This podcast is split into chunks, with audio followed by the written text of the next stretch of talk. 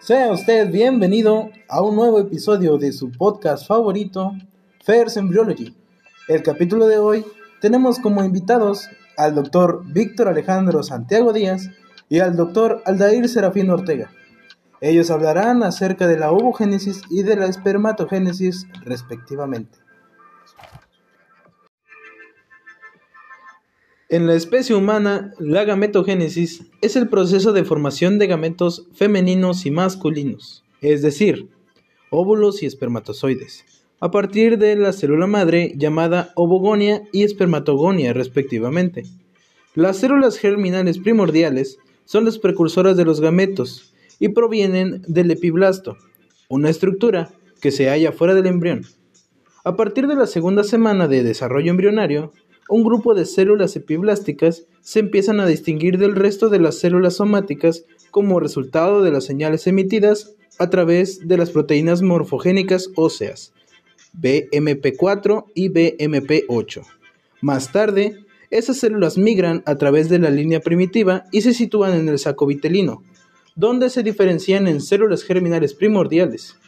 Estas células se pueden reconocer a partir del día 24 de vida intrauterina, por su núcleo de gran tamaño y alto contenido de fosfatasa alcalina.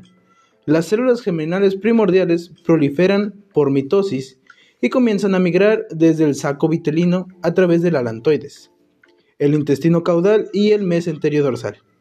Y en el curso de la sexta semana llegan a las gónadas en desarrollo, que en esa fase se llaman crestas genitales.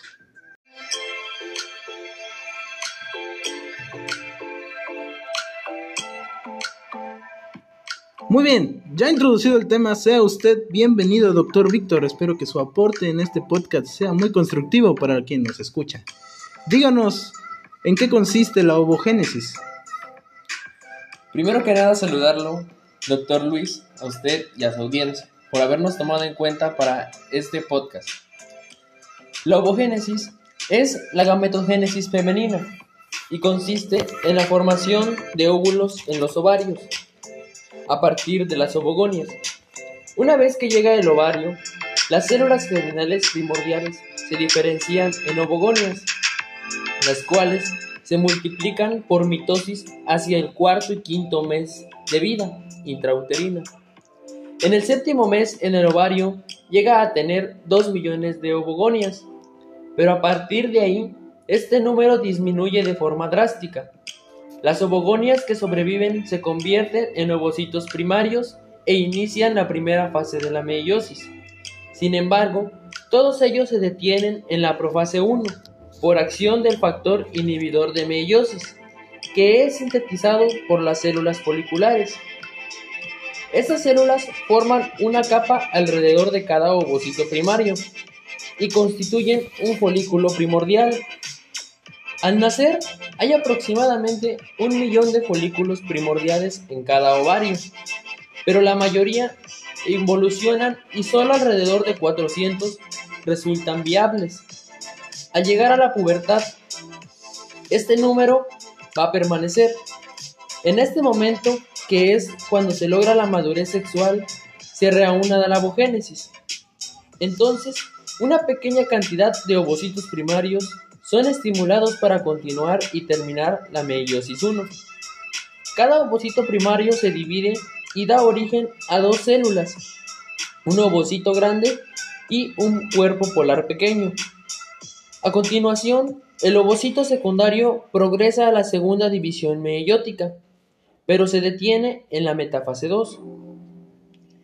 En estas condiciones, el folículo maduro se convierte en su interior al ovocito y se rompe por la hormona de luteinizante.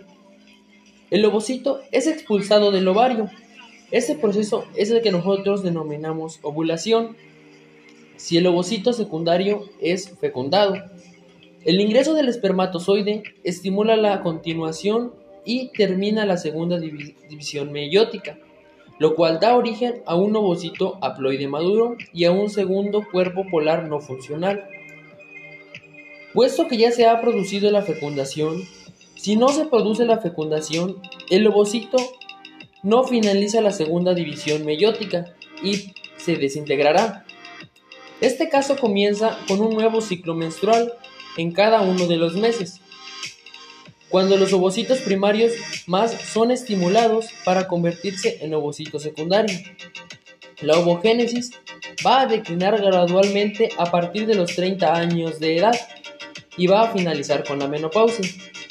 Espero que esto que le haya este deporte que le di doctor sea muy beneficiario para usted y su audiencia.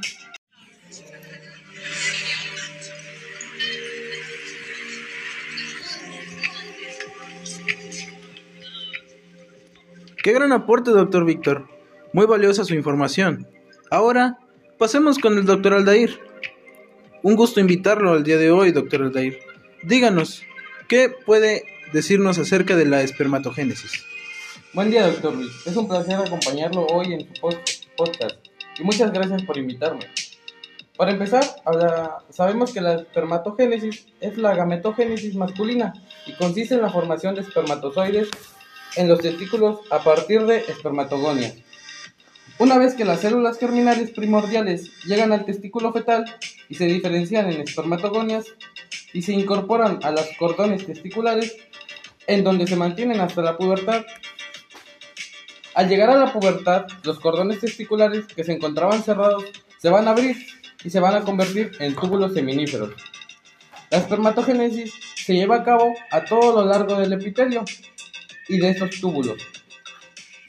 Un ciclo completo de espermatogénesis dura alrededor de dos meses y consta básicamente de tres fases, la proliferativa, la meiótica y la espermiogénesis. Como cada testículo contiene aproximadamente un millar de túbulos seminíferos, en ellos se encuentran grupos de espermatozoides en distintas fases de maduración. La primera fase, la fase proliferativa, las espermatogoinas proliferan por mitosis y dan origen a dos poblaciones celulares de espermatogonia. La fase 2, que es la meiótica, en esta, cada espermatocito primario experimenta la primera división meiótica y produce dos espermatocitos secundarios.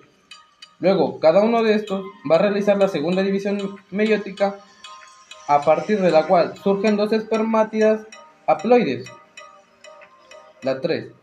La fase de, la, de espermiogénesis. Bueno, en esa, en esa etapa las espermátidas se convierten en espermatozoides anatómicamente bien definidos. A continuación, los espermatozoides pasan al centro de los túbulos seminíferos y se transportan al epididimo, en donde van a terminar de madurar. Luego se almacenan en el conducto deferente hasta que son expulsadas mediante la eyaculación. La, y como punto importante, la espermatogénesis no declina con la edad.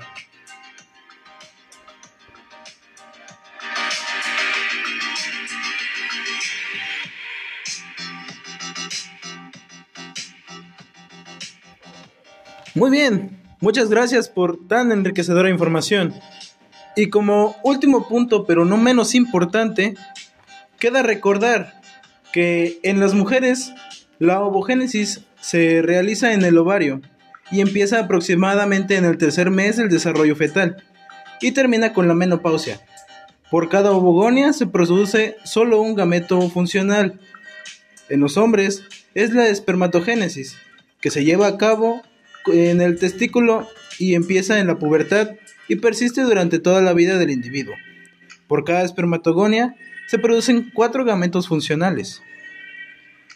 Muy bien. Muchas gracias por su valiosa atención y muchas gracias por sus palabras, doctor Víctor y doctor Aldair.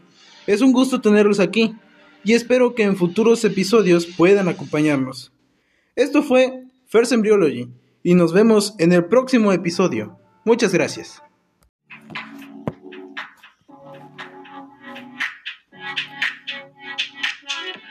Síganos en todas nuestras redes como First Embryology. Hasta la próxima.